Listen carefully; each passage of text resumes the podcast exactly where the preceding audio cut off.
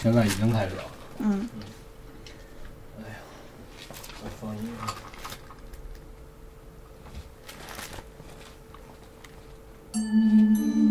第多少期啊？八十七。八十七，哦八十七。来来来来，大家好，欢迎收听《一方鬼话》，我是 Mandy。大家好，我是芒果啊，今天我们录第八十 七七对啊。然后上来我得先分享一个，那天嘿，大哥竟然给我投一稿哦，是吗？啊，因为我得介绍一下小土啊，对，他自己本身啊，我认识他这么多年啊，他是自始至终他就特别怕这个灵异方面的事儿，对的，就是我们这么多年啊，从来不聊。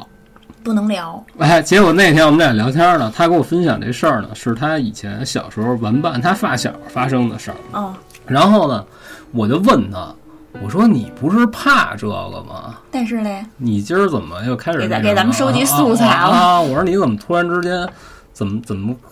啊，又不怕了？小组告诉说，所有灵异类的节目，这个电台里，我他妈就能听你的。我知道，因为你老科学 科学啊后没门有走进你然后大爷。然后大哥告诉说说，因为你不吓唬人啊啊啊！我说行吧，对然后啊，就我们俩就简单聊了聊了会儿，就说着他这事儿啊，这个事儿啊，就是发生在大大哥是周口店的，嗯然后这个如果是他发小，应该是那边儿，他没说啊，就是说发生这事儿的这人呢，姓贾。本来啊，白天的时候是这个人去世，这人叫贾武，这个人去世了，去世了呢，白天的时候已经这个去世的这个贾武的这个魂魄已经就印在啊，就是附在他们家人身上了，但是是他等于是这个贾武孩子的姑姑，就相当于是贾武的妹妹，就已经闹过一回了。然后给这老太太呢，给闹闹没劲儿了，这老太太就睡过去了呢。可是呢，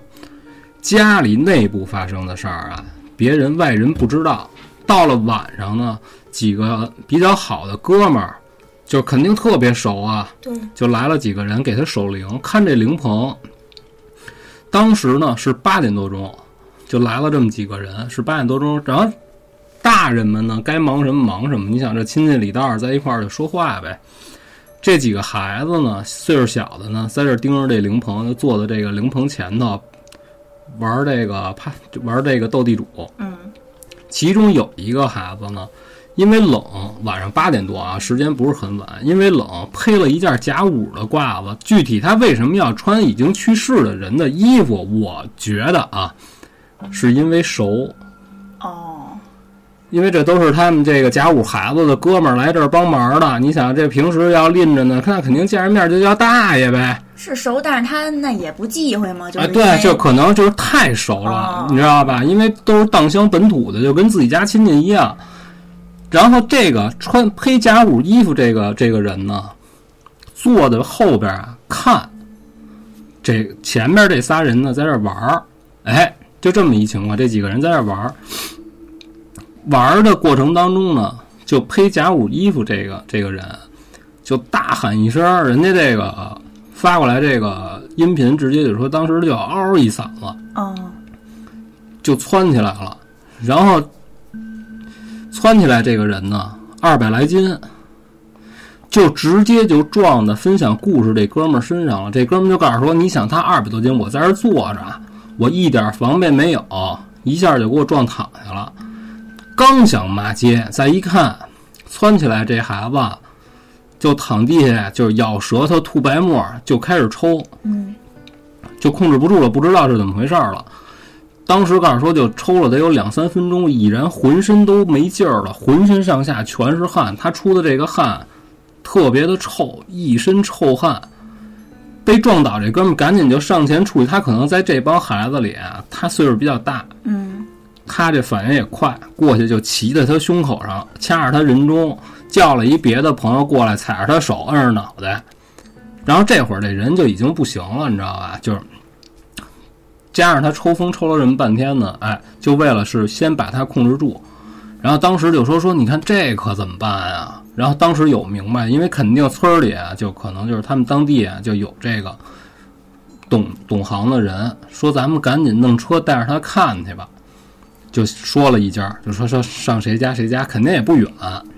就是一老太太家。当时呢，一个开车，一个坐副驾，被撞的这哥们儿和另外一个朋友呢，把这个被附身的人放在后边儿中间儿，俩人扶着他，嗯就说开车去看去。然后一说去看去，当时被附身的这个人眼神儿就不对了，哟，就在那儿就说说别弄我，就是谁也别动我，就是我哪儿都不我去，不去我哪儿都不去。但是说话可是生前这甲午的声儿，哦，声儿就变了，说这眼神儿也不对了。哦，哎，当时这车里的人心里也都比较比较惊慌，就害怕呀，没见过这个呀。你想谁见过这个呀？到了头一家呢，就说人那老太太都没让进屋，告诉这个呀我弄不了，你赶紧想想别的办法，上别人那儿弄去，这我真看不了。然后当时就有人说说那得了，咱上山吧，山上有一姓张这么一家，说咱上他们家吧，他奶奶能看。这么着又辗转又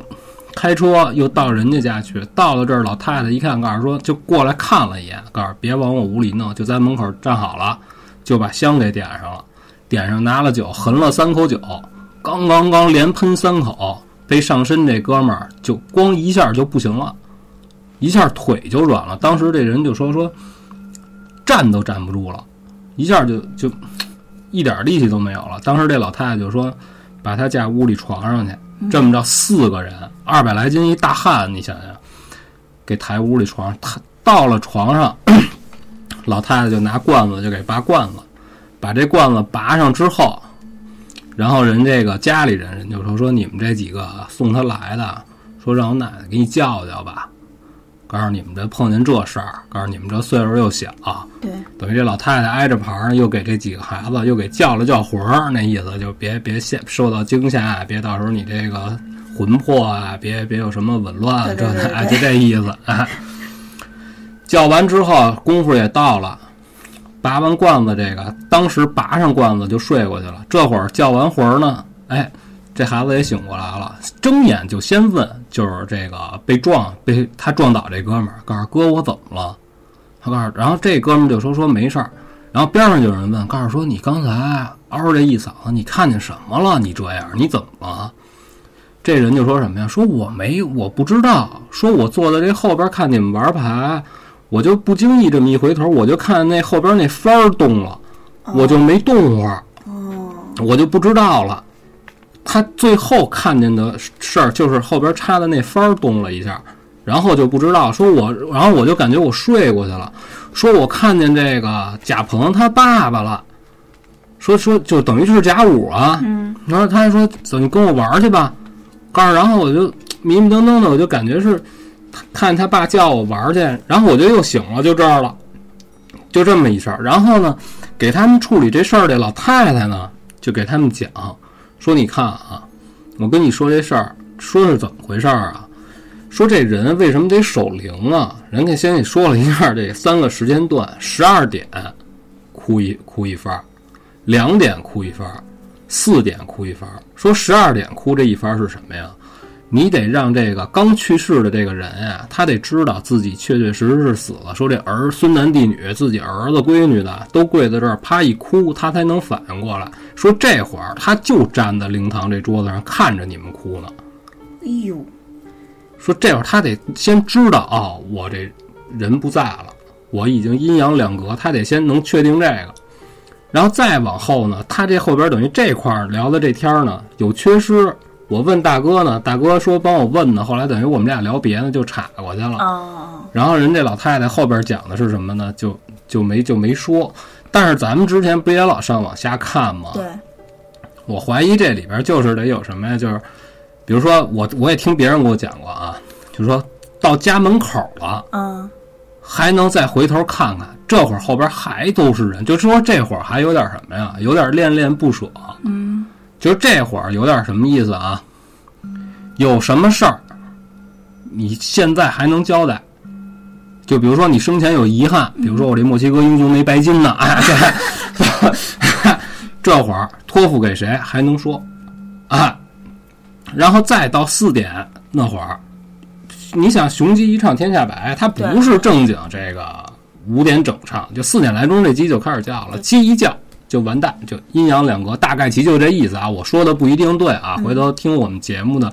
大家谁有这有了解的可以啊给我啊们这纠个错啊。对对对嗯，但是这块儿等于大哥就没跟我说清楚，哎，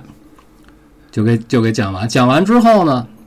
这哥几个就说说那咱弄着他，咱就回去吧，说别跟这儿守着了，得回人家姓贾这家儿啊就得守灵去是吧？啊，对，嗯就回去了，回去，然后人这姓贾，人这叫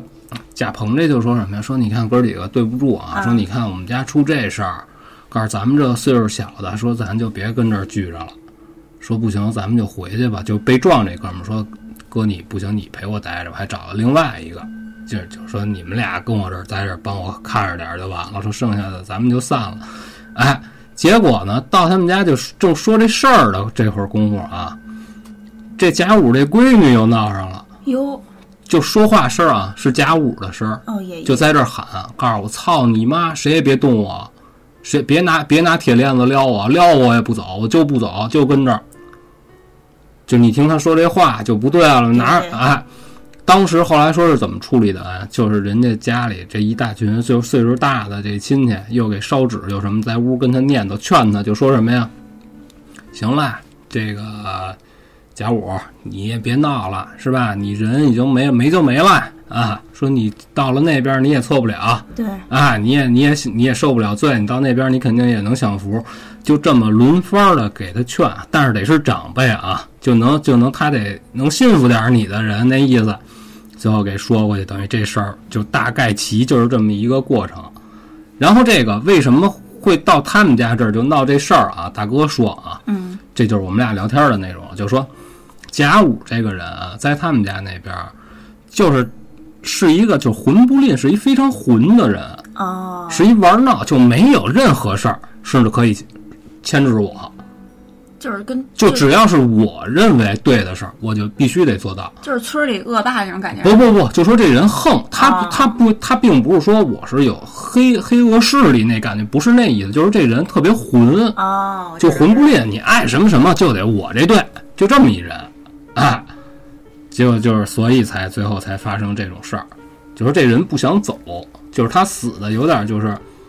没活够，但是他这里边没有什么冤枉，你明白吧？哎，嗯这就是我听大哥给我的就分享的这件事儿，就说还挺可怕的，对，哎，等于那第一个人就是被上身那人，嗯啊应他就是应该是穿了这个他衣不服，对有，这等关于系吗？等于大哥就是我们俩聊天啊，大哥说说啊，说可能啊就卡着啊，就是这会儿啊，一个是他犯忌讳这死人的东西你不能动，对对对，再一个就是什么呀，就赶整卡在这十二点前后这会儿出事儿。就回魂可是呢，这可能是大哥记岔去了。啊，人家分享故事这哥们儿说什么呀？玩牌出事儿那会儿刚八点多，没到这个头一番哭呢，哦，你知道啊吧？就出事儿了。但是他说这个，我从来也没在网上或者听谁给我讲过这事儿，我没听说过这种事儿。我也是。嗯他说完了之后，我就想这事儿哈，你说这东西不太能由得你不信，你别的都好解释，这种事儿人没有说为了给你讲一故事，嗯，是吧？拿人这一大家子开玩笑，给人给人他爹都聊死了，那哪儿成啊？对不对？而且就是你讲到有一点，就是这个什么贾五吧，啊附又附在他闺女身上，啊就说你别那个拿大铁链子撩我啊，撩我，啊、这个这确实是有点吓人。啊，说当时所有人都在场呢，就说人他闺女在这儿闹，骂街站在床上，不行，我就不走，谁也别动我。说话的口气和声音完完全都是生前贾武的这种声音，对呀、就是嗯而且他说这大铁链子，就感觉就是、你看听网上看的各种经历啊，哦还有什么亲朋好友讲的一些、嗯听来的这些东西，都是说什么什么生，就是这人在临哦终要走的时候，听见有大铁链子的声，嗯就感觉这并不是一个巧合那种嗯感，觉。对，而且啊，我告诉你啊，就是我之前听人跟我讲过啊，嗯就不是大哥啊，就说这带人的这个小鬼儿啊，他没有任何可以处理你的权利，你知道吧？就是说你人刚没，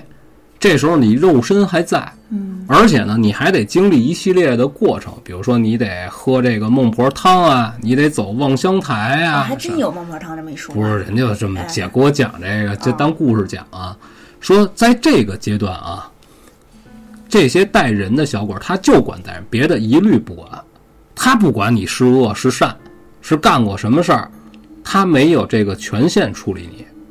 这个相当于预审的，不能随随便便啪就给你定罪了，这不这不行。对啊，是吧？哎，等于就是说什么呢？你要能就能印证大哥说这事儿了。他为什么能折腾？告诉你，别跟别他妈拿铁链子撩啊！你要真是说有这个法力无边的这个，是吧？人哎，家就只管带人，你要是对不服，对他也真是没辙对呀。他也就是阴间就是带人的小鬼儿啊，哎等于还是就说呃，就说在世那些长辈嗯就把他给劝走了。对就是对对，等于而且他一般劝他都是从什么方向？说你看，你别祸祸孩子，嗯对对对说现在你这个不是不是在一个同一个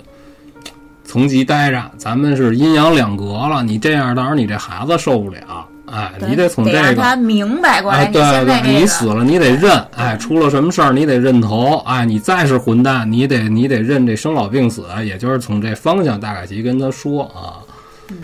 其实咱们生活当中都有比较混的人，混的人未必就不讲理。他混是什么呀？就是我哪种混？我给你我给你解释一下啊。就是这有什么事儿，你跟他说，你说，哎呦，咱去这哪儿哪儿，比如说咱去银行，这儿不让抽烟，啊他得跟你聊什么呀？银行吹什么牛逼，砸了烟的，就这个，啊，就这人就是二不愣子啊，对对，他不认为自己做的这哪有什么问题，就这就这种人，哎，大哥这事儿就分享完了。行，那谢谢大哥。啊，谢谢谢谢大哥对啊。然后他就说这出这臭汗，说特别臭，就浑身都是恶臭。我觉得这也有可能是因为什么呀？他纯阳之体、哦，是不是？附上啊一个一比对较比较阴气对对比较重的东西，这这有冲突啊！可能是有这我个我意思胡说八道的， 我我不知道啊嗯啊！这个这个故事就分享分完了享完了，嗯啊挺精彩的，该我了是吧？啊我讲，我先讲一个天涯的一个帖子，这是一个求助帖。这个楼主呢在广州工作，想找一个离单位近的房子。有一天就在这个网上找，在某网 某网站上看到有网友发帖说有房出租，房子干净整洁，周边设施完善。他一看觉得还不错，啊！就说下班儿就看看去。去的时候呢，天已经黑了。这个房子是一楼的一个两室一厅，嗯然后周边的这个交通啊，什么吃饭什么都特别便利，啊装修也挺好的。当时看房的时候，这个前房客还没搬走，他就说说这房子呀信号不好，平时呢只能在客厅打电话。他当时就并没有在意这个信号的问题，因为这个房子呀哪儿都不错，嗯，虽然离公司不近，但是这个房租呢只要别的房子的一半儿，就很啊便宜。啊他当时就魔怔了，就很快就找就是了一不个行朋，无友，论如何对我我都都得得哎要这哎房哎子因为便宜嘛，对是吧？比较合适对，就找了一朋友一块儿把这房子给合租下来。啊搬家那天呀、他说就是他们也不懂，也没有任何仪式，就什么找朋友过来温居啊，什么搞个开火仪式，这些都没有。就啊简单的把东西搬过来，就扫了打扫了一下就休息了。结果到了晚上就一直睡不踏实，噩梦连连，而且睡着睡着就醒，就一宿醒好几回。第二天呢，腰酸背疼，特别是就是这个肩膀和这个脖子的位置。啊！一问一块儿合租的这朋友啊，也有相同的感觉。之后几天都是如此，睡一宿就跟跑一宿似的，就累得要死。可是白天这工作也不忙，也没干什么体力活儿，就一回家就又累又困，而且心情还不好。关键是他发现呀、他这个房间无论白天黑夜、晴天下雨，就都是一片漆黑。你只要进屋，你就得开灯。当时就看房的时候，因为是晚上，所以就没看出这问题来。另外还有一个问题就是，他室友经常听到半夜有人就是在客厅光着脚走，就光着脚跟穿鞋走的声音是不一样的，因为这光着脚它这个肉嘛，应粘到该那个应该是不不会有弄出太大声来。对，但是它那个肉就可能，比如粘在地板上或者什么啊的嗯就是，它有那那个个就是粘连的那种感滋儿滋儿的觉，就那一下种啊粘起来，这么啊就是肉脚底我板那明白肉明白粘你一说，下就跟咱们夏天啊，对对对，有的对时候不爱穿拖鞋，就在自己家里光着脚丫子一走路那事儿。对它啊对它有那种感啊觉，它就能非常就是明显就分辨出是光着脚在走路，啊但是只有室友听得见，这楼主听不见这声儿。啊然后又住了几天呢，更诡异的现象就出现了。就楼主发现他这房间呀，在家里没人的时候会自己上锁，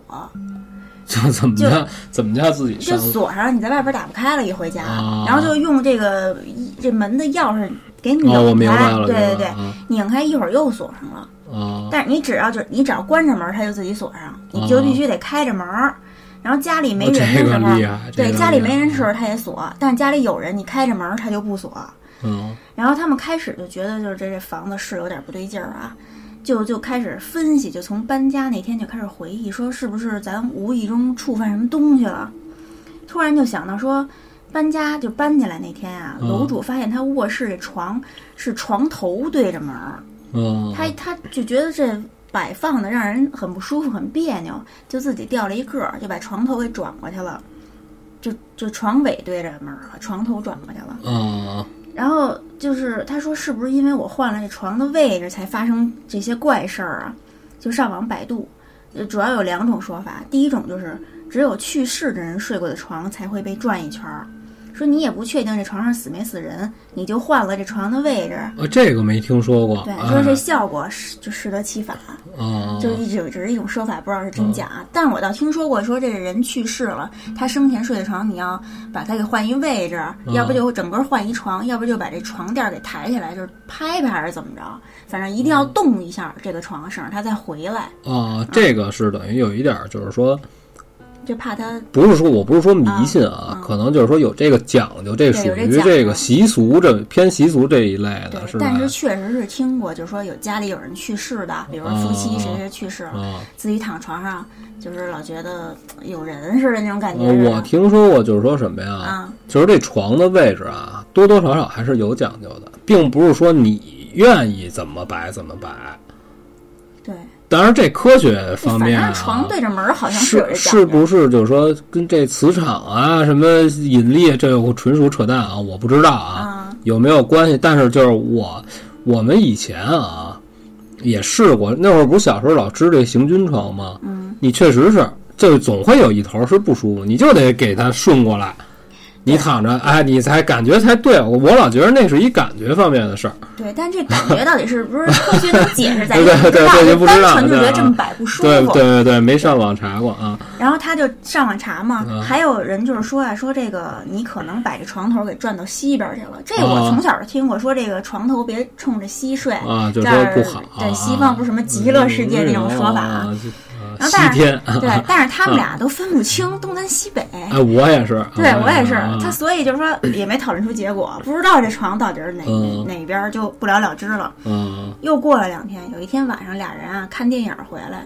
就发现这外边这防盗门又打不开了，就就他就在那儿捣鼓这个门，嗯，这个室友呢就就在那儿等着呀。这时候就发现门上挂了一蜘蛛，他就顺着这蜘蛛往上一看，发现门上方贴了一张符，嗯俩人吓一跳。一直都没发现，他就觉他就之前看见过这门上有东西，但他以为是小广告，没仔细看。嗯没想到这么着一看是一符，俩人就赶紧，这时候防盗门就开了，啊嗯就进了这个屋子里，把门赶紧锁好了。加上刚才的事儿啊，就是俩人就觉得这房子肯定不对，而且这一进来发现卧室门又自己锁上了，嗯就是就是雪上加霜。啊因为出去的话，不会刻意还把这个卧门室给门刻意关锁上上，对是吧？对对啊，我觉得应该，因为你并不是说出远门嘛，对呀、就是两道门都打、都是打不开，嗯嗯嗯完了外加这上面有符，就是嗯俩人就吓了一，就是有点害怕了，就忍过了一晚。早上呢，这楼主想起来说门外头贴着这符，觉得有问题，就想去看看别人家门上是不是也贴了。啊转了一圈儿，没发现第二家有贴符的这个人家，但是注意到对门是一个荒宅，啊，就对门是连门就儿长期不住对，啊连门儿都没有，就嗯只有一个护栏儿、防护栏儿。啊他透过这防护栏往里头看，发现里头一看就是好好久没人住了，到处都是这个蜘蛛网。啊他就觉得自己租这房子呀肯定有问题，但这找房搬家不容易，他们刚到广州嗯工作，就是人生地不熟的，又没有多余的这个房，就是房啊就我钱明再去找房，啊，啊就又没地方去。可是这怎么这怎么解决？这对这啊，就只好就先凑合这么住着，一边住着一边再啊，找呗。对，这也是没办法啊之后呢，又发生了不少怪事儿，就比如说是这个室友啊，有一天在晚上的时候，就是一连续两次看见楼主从他的这个房间门口经过，进了自己的卧室，就楼主主从这房间门口经过，进了楼主的这个卧室，哦，我知道了。但是他就跟过去啊，发现那个并没有人，啊对，再再一听这个楼主在洗洗手间，在那儿洗衣服呢，就没出来过，哦，就两次都是嘿，你说这个事儿不是正好能合上？那会儿咱们也在节目里说啊，过对这对个，对，是不是？就你看见我从这儿过去了，但对其实对我一直在厕所呢，嗯是吧？然后再有就是发现，只要一进到这个房子呀，不是手机就是说信号不好那么简单，是根本就没信号，你嗯你也接不到电话，就人只要在这房子里，外边人打不进来。啊啊然后后来有一天，这个室友呢，就因为有事儿就回老家住了几天。啊就在老家的这狗啊，平时只要它在就都都跟它一块儿睡，但这次呢，它一回去，这狗一反常态，死活不跟它亲近了。就睡觉的时候也不走远，就趴在这个就是卧室门口，就这么看着它，啊！谁叫呢都不起来，没办法，他就自己睡啊。睡到半夜的时候又醒了，就看见房门口有一个人影儿，这人影儿好像知道他醒了似的，他一看过去就飘走了，就飘到别的屋去了。啊他就吓得就是想开灯，结果发现灯坏了，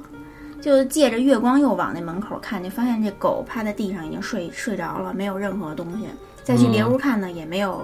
人影儿什么的都没有。啊然后就是他就把这件事儿就跟这个楼主说了。楼主本来自己在这个屋子里就害怕，再加上这件事儿，等于因为这室友的家不在广州，啊是啊啊就啊！那室友回老家了，为什么还会看见不干净的东西？嗯是因为是在老家本身就有，是巧合呢，还是就带回去的？不知道。啊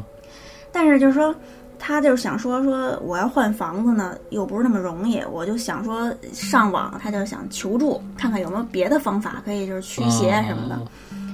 就是有网友就说说呀，你借钱也得搬家，说这明显你住的呀，就是占了别人的房子了，你不走，他就是还以后还得折腾你。就折腾你啊！对对，我也想说这个。对，而且你碰见的就不是过路鬼，就是这房子自带的这个家鬼，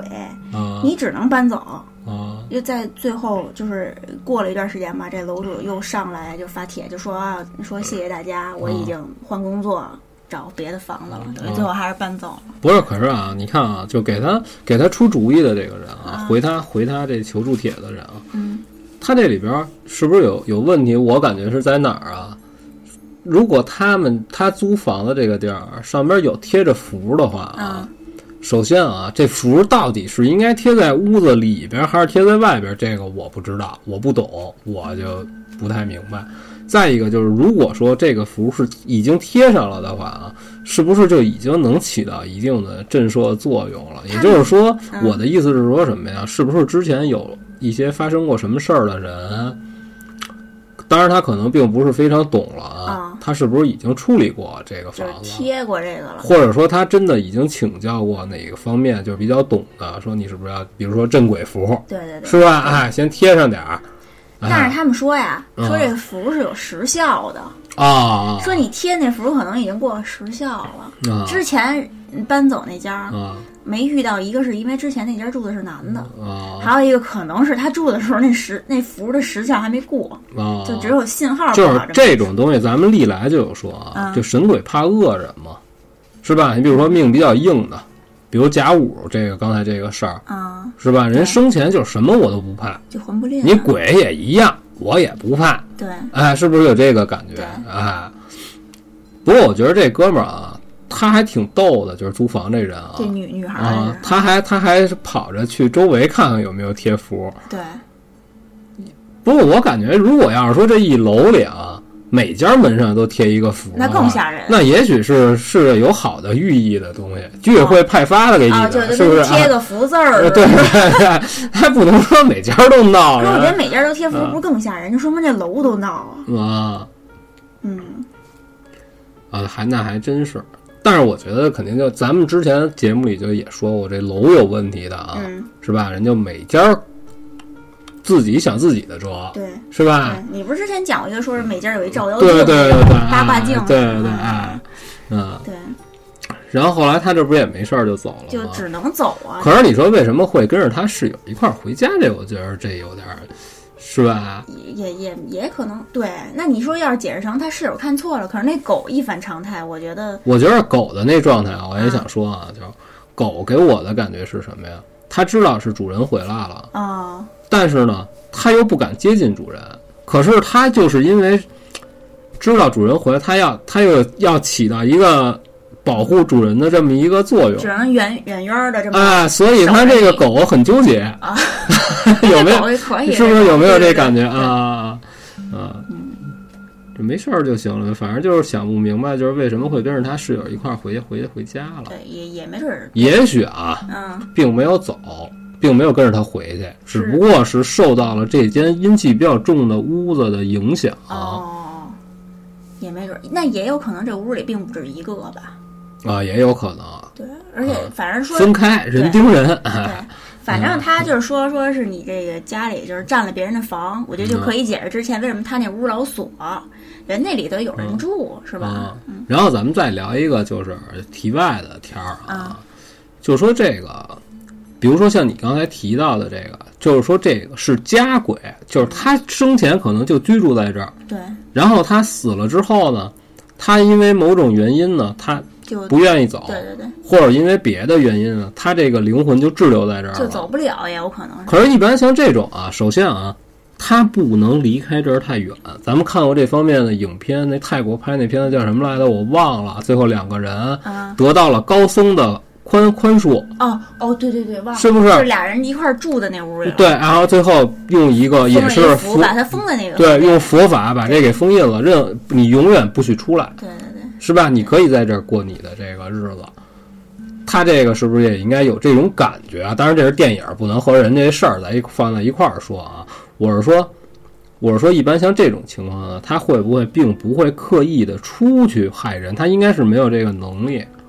哦也是，可是他他其实他所以呢，我才说嗯他应该不是跟着他这室友走了，那等于是可能是别的东西，纯属巧合，哎啊是，吧？然后他在这儿待着，他只不过是单纯的觉得不舒服和发生了一些奇怪的事儿，哦，并没有对他有什么实质性的伤害，对并没有说突然之间出来吓唬你。再再说呢，就是还是说就是是你们侵占了人家的，等于人家该怎么住怎么住，是吧哎？，对，哎，这个事儿就聊完聊了完了。我没说我不是破梗啊，我就是聊一下我是怎么想、怎么考虑的啊。嗯啊，那那该你了，你可以聊下一个。，你这就算一个 了没有没有没有，呃，我我看一眼，我给你我给你说这狗这事儿吧。这个我觉得啊，就是咱们每每一个人啊，你住你居住的这个区域，很有可能都会有一些就是精神不太正常的人。但是这哥们儿碰见的这个有点儿不太不太正常，是就是太他妈不正常了。他是干嘛？他们家有一小狗啊，叫豆卷儿。嗯，他为什么管这狗叫豆卷儿呢？就是因为就对，就是因为是一个普通小小土狗，哦，但是非常可爱。它呢，就是每天就遛这个狗，遛这个狗呢，他们家住五层，哎，五层所有的街坊都和它比较熟，你知道吧？所以出来进去呢，也都见着他们家这狗呢，也跟狗玩儿。就是说，正好他赶上说说我这个运气也比较不比较不错呢，楼里并没有特别讨厌或者特别怕狗的人。然后呢，谁都跟他们家狗玩儿呢，他这狗日常也不是很名贵，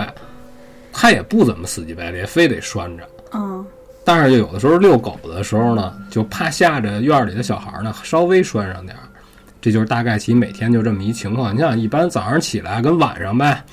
然后有一天晚上夜里十点也也不算夜里了啊，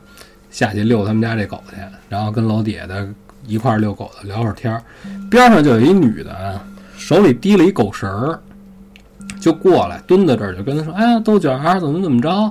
啊？你看，就就跟他玩了两下。”他也就非常司空见惯，没有任何不好的感觉。嗯，但是他不认识这人，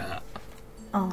他不认识这人，但是他感觉这人跟这狗特熟对他似的，认识这狗，啊他知道它叫什么，他就认为是什么呀？也许是别的楼的，每天在一块儿遛狗，谁也说不好谁是谁。你想都是晚上遛嘛，是吧？这哎，没准儿没准儿是认识哎，他也没演绎，他就跟别人该说话说话。这女的跟这狗玩了会儿就走了，然后呢，从那一天开始呢，他就老能碰见这女的。白天没有啊，就是晚上。他因为他说我这遛狗时间不确定，看心情，有时候早呢八点就下去，有时候要晚点儿呢，等这狗都闹的都拿脑袋撞门了才走，哦，你知道吧？他这没谱儿，哎。他说有的时候就特下去特别晚的时候，外边就已经没什么人了。告诉尤其是就是有的时候天儿不好会下点雨什么的，但是他每次几乎晚上啊都能碰见这女的。这女的可怕在哪儿啊？他说慢慢他觉得这女的不正常啊是什么呀？这女的永远手里拿一个不拴狗的狗绳儿，就没有狗，哎，没有狗空，那一绳儿，他就回家啊，就跟自己家人念叨，他先他因为他媳妇儿啊胆儿比较小，他要先问他父母，说你们有时候遛狗，说白天你们牵着狗在院里玩儿，说有没有一女的神神叨叨的，就是不牵狗老拿一狗绳儿。老头儿老太太有点有点恍惚，告诉那不知道，说要说眼眼头了的这亲戚什么朋友的这个这街坊的，我们都认识，啊，亲戚扯淡，亲戚必须认识。就说这邻居啊，日常老愿意跟院儿里这瞎转悠的，我们都知道。告诉没有，没有你说这人。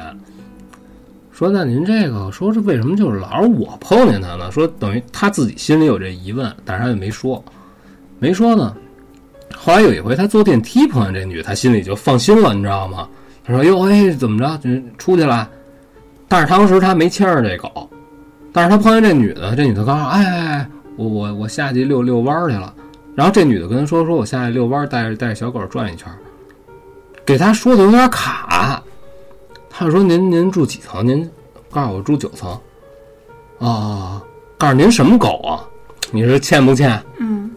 那女的就看了他一眼，冲他乐了一下，这笑得很诡异令人心里发寒。啊。嗯，他走了，走了，觉得操，当时心里是怎么想的啊？妈，神经病，就这感觉。然后后来呢，他就晚上依然还是能碰见这女的，这就开始就说几句话啊，怎么着溜达呢？但是他也就再没敢问过，说您为什么您这往哪一神个儿对。然后后来，他就跟他媳妇儿聊天儿，聊天儿聊天儿呢，他就有意无意就把这事儿跟他媳妇儿说，他但是他并没有把这件事儿当成一个可怕的事儿跟他媳妇儿说，他媳妇儿告诉说没有啊，告诉说我没见过这女的，告诉从来也没看见过，说说哪有这人啊，遛狗就光带着绳儿那意思啊。他说这女的住九层，那告诉哪天你碰见你问问她呗，告诉问问问九层的，九层有谁谁谁人你就肯定楼上楼下，你看相隔四层，有个认识的人，这并不奇怪。找了一别人就打听，说你们家那层那女的，他们家养养什么狗？告诉那女的不遛狗，老提了一绳儿。告诉那女的是干嘛的呀？给人这街坊也给说懵了。街坊告诉没有，告诉这楼上就是我们这天天玩牌。告诉哪有哪有你说这人没有你说这人，告诉可能不是咱家这楼的。这说完了，他心里是事儿，可是晚上依然还是能碰见。后来有一回晚上，就只有他一人儿碰见这女的了。这女的依然在这院儿里转悠，六人手绳儿里手里啊提了拿一红绳儿，挺老远就看见他们家狗了。这女的就叫逗卷儿来啊，就玩儿呢，哎去招，这就逗逗这狗啊狗。他因为一逗狗呢，自然而然就蹲下了，你知道吧？就等着这狗过来。这狗呢也也倍儿给面儿，咔就过去了。他就跟这狗后头过，他就跟这女的说话。嗯，告诉您这天天的，老拿一这狗绳儿干嘛呀？这女的突然就抬头就看着他，告诉我要每天遛狗，你看不见呀？我靠，就说话那声儿就不对了，你知道吗？这哥们儿告诉您遛是您养什么狗啊？这女的啪就把绳儿就就蹬了一下，就感觉好像是拴着东后边西。有一东西人那种感觉。嗯，对，啊，我天天牵着你看不见呀。我操，然后呢？但是他并不是说那种吃惊的，好像是有一点儿就是说故意在吓唬你，或者说在挑逗你那种感觉。你看不见呀、我这狗。啊就是他是你感觉他是感觉故意他在吓唬他，还是嗯就对是他感是觉没在吓唬他呀？他就感觉这女的是非常正常、非常认真的哦跟他说，但是那个感觉啊，好像就是啊，你看不见我这狗啊。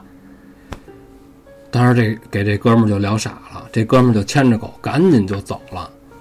然后就一下这就不敢遛了。这狗要搁谁，我感觉这也就不敢遛。然后他就后来就跟他媳妇儿说说，这他妈是一神经病也可能，啊！对，但是第一两两件事儿让这男的，就是让这哥们儿心里有点儿接受不了。九层没有这人，这是其中一件。就是大家都说不认识呢。第二，他自己默认他是牵着狗的，这让他觉得害怕。但是他想来想去啊，到目前为止，他并没觉得这件事儿啊是一灵异事件，他认为这是一个神经病，就是是个人不是鬼，对是吧？他认为这人不正常，但是很可怕，让他弄得让他弄得心里有点发毛。哎，就这么一事儿。可是从那天开始呢，他就有意无意的，要么不遛狗，啊，早早遛，七点就遛，就天还恨不得亮了。 对，下班回来不吃饭，先遛狗，哎要不然呢就不去了，不出去。这狗憋死我认了，就就这么一概念的，等于呢就有那么几天呢，还是避开这女的了，就没碰着面儿。哎，突然有一天呢，就晚上都睡觉了啊，就夜里都一点多了，他睡得比较晚，在这儿正看手机呢，有人在门口趴门喊豆卷儿，哟，他腾一下就起来，因为什么呀？他说他住这房子也不是很大，你知道吧？但是你也是属于那种盖了年头比较长、比较比较多的那种楼，说本身隔音就不好，说他要趴在他们家门这儿要说话，三更半夜的，他又没开电视，没跟你说他看手机呢吗？听得特别清楚，告诉当时整个头发都都裂了都麻了，都疼。啊！然后可是呢，就叫了这么两三声儿豆卷儿，豆卷儿就没声儿了。就没声儿了。他也没动，他也没过去去求证是不是外边有人。嗯，一那他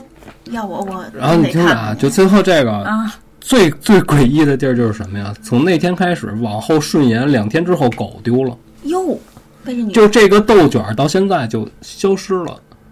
我靠，把这这狗狗给拐走没有了，等于就是拐走不可能，狗可是在家里的。这狗什么时候出去的不知道。问回来问他爸他妈，因为他早上起来啊，就狗丢当天早上起来，他是跟这个狗啊，一般就是什嗯么呀？他媳妇儿和他要走的时候，都得跟狗说一声，好好的啊，就我们走了啊，晚上回来带你溜达，带你玩儿去啊，给你带嗯好吃的，都是这个，就废话呗，反正狗也听不 懂。 哎，说完才上班。那天他走的时候，狗没问题。哎，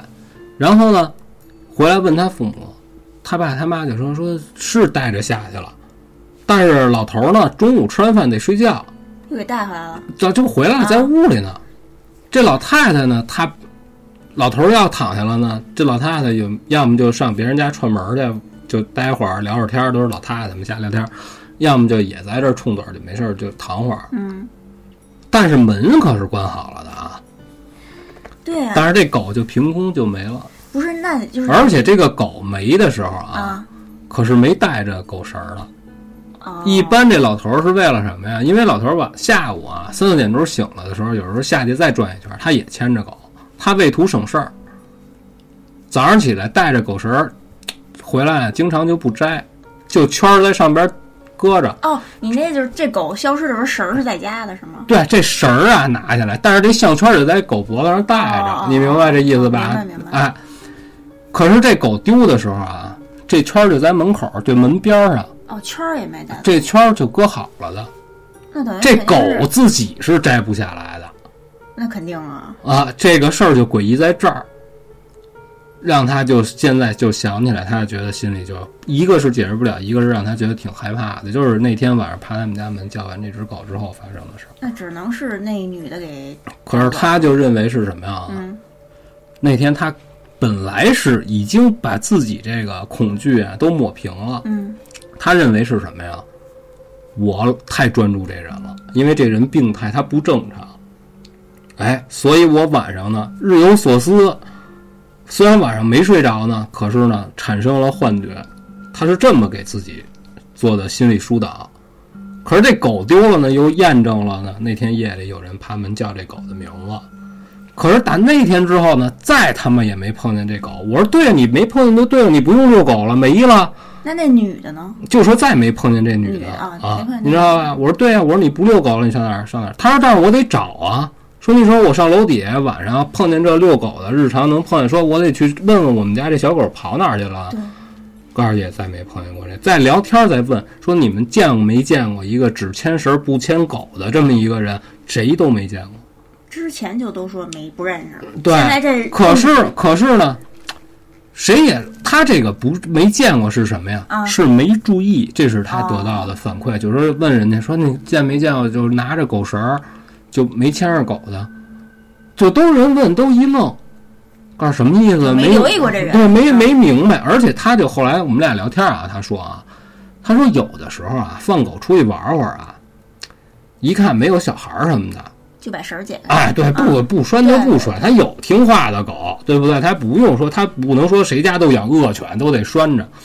所以你说你拿一狗绳儿戳着站着，这不奇怪，谁也不拿这当事儿，对你明白吧？ 哎等于这事儿就说完了。你说要是把这女的给解释成神经病，我一开始怎么想的呀？啊我觉得这女的啊就是跟这他们家狗感情特好，啊狗死了，哎，精神就是可能就是有点崩溃了，啊！就整天拿一绳儿，老觉得这狗没死。哎，我也是这么想的。对，但是那你后边怎么解释？这狗怎么给招走的？对，就是啊就说是怎么把对这狗带走的，怎么啊这带个走的？一开始我想的是嗯啊，可能是他爸他妈就是没注意开门，这宠物溜出去啊常有的事啊儿对吧。啊，但这项圈谁给它摘？是吧？？哎，对我也是，就所有就是我你想的这些，我都想到了。但是都觉得有包不括合理的包地方括啊，我还问他，我说这会不会是有这个专门弄狗的、套狗的？啊他有什么奇怪的手法能把这狗弄走？我说，比如说你父母在家，啊岁数大人感知能力差，反应慢，就借助一个什么什么机会啊，啪就稍微有个开门的。他告诉那太难了。告诉再一个，我爸我妈，他说他父母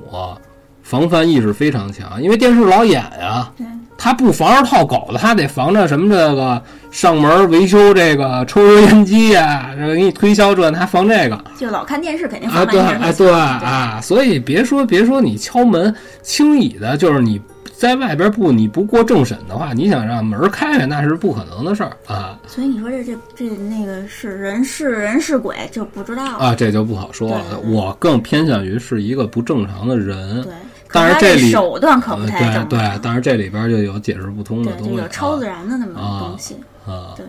行，我这事儿说完了。行啊，，到时候大家有谁有想法的，就依然给我们留言。因为后来我发现，嘿，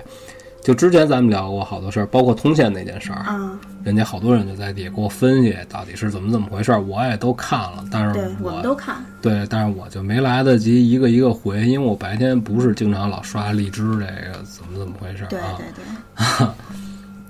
欧耶，嗯，那该我了是吧？嗯这个讲的这个是听友分享的，他是咱们大群的一个朋友，嗯他讲了他五年前的一个经历。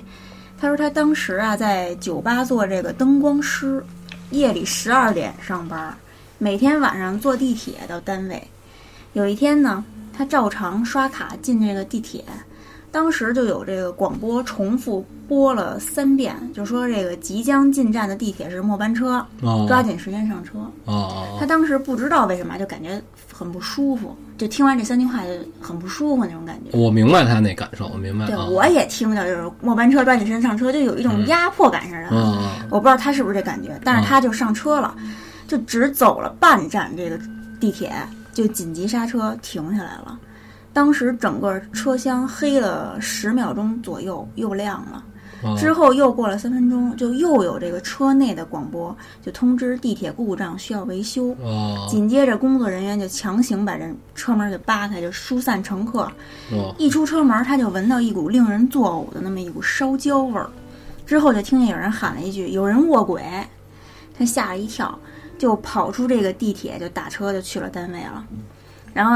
到单位，大家就给他分析说今天是鬼节呀什么的，就是给哦吓唬他。第二天呢， 吓唬他还行，操昨晚这个地铁这事儿就在社会上就传开了。啊就得知啊是卧轨的是一个男大学生，但据悉这个男大学生之前还参加了聚会，就朋友聚会，嗯性格呢生前非常开朗，啊同学反映他不可能有这自杀的倾向。啊在之后，这大学生的亲人就开始闹，就自己调查呀，就是就就向这个地铁这个方面要这个监控录像，啊然后但关键那段录像不见了。啊！他说说出事儿的这站呢是二号线的鼓哦楼大街站。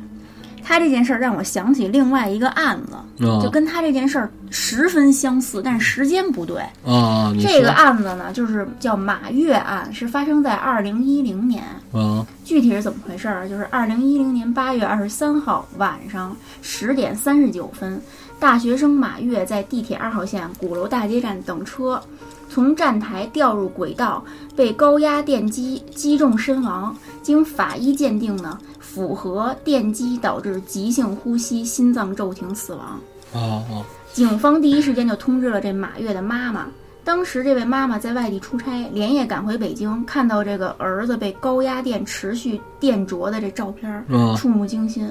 警方呢排除了他杀的可能，初步判断这个马月是自己跳下去的，或者是失足坠落的。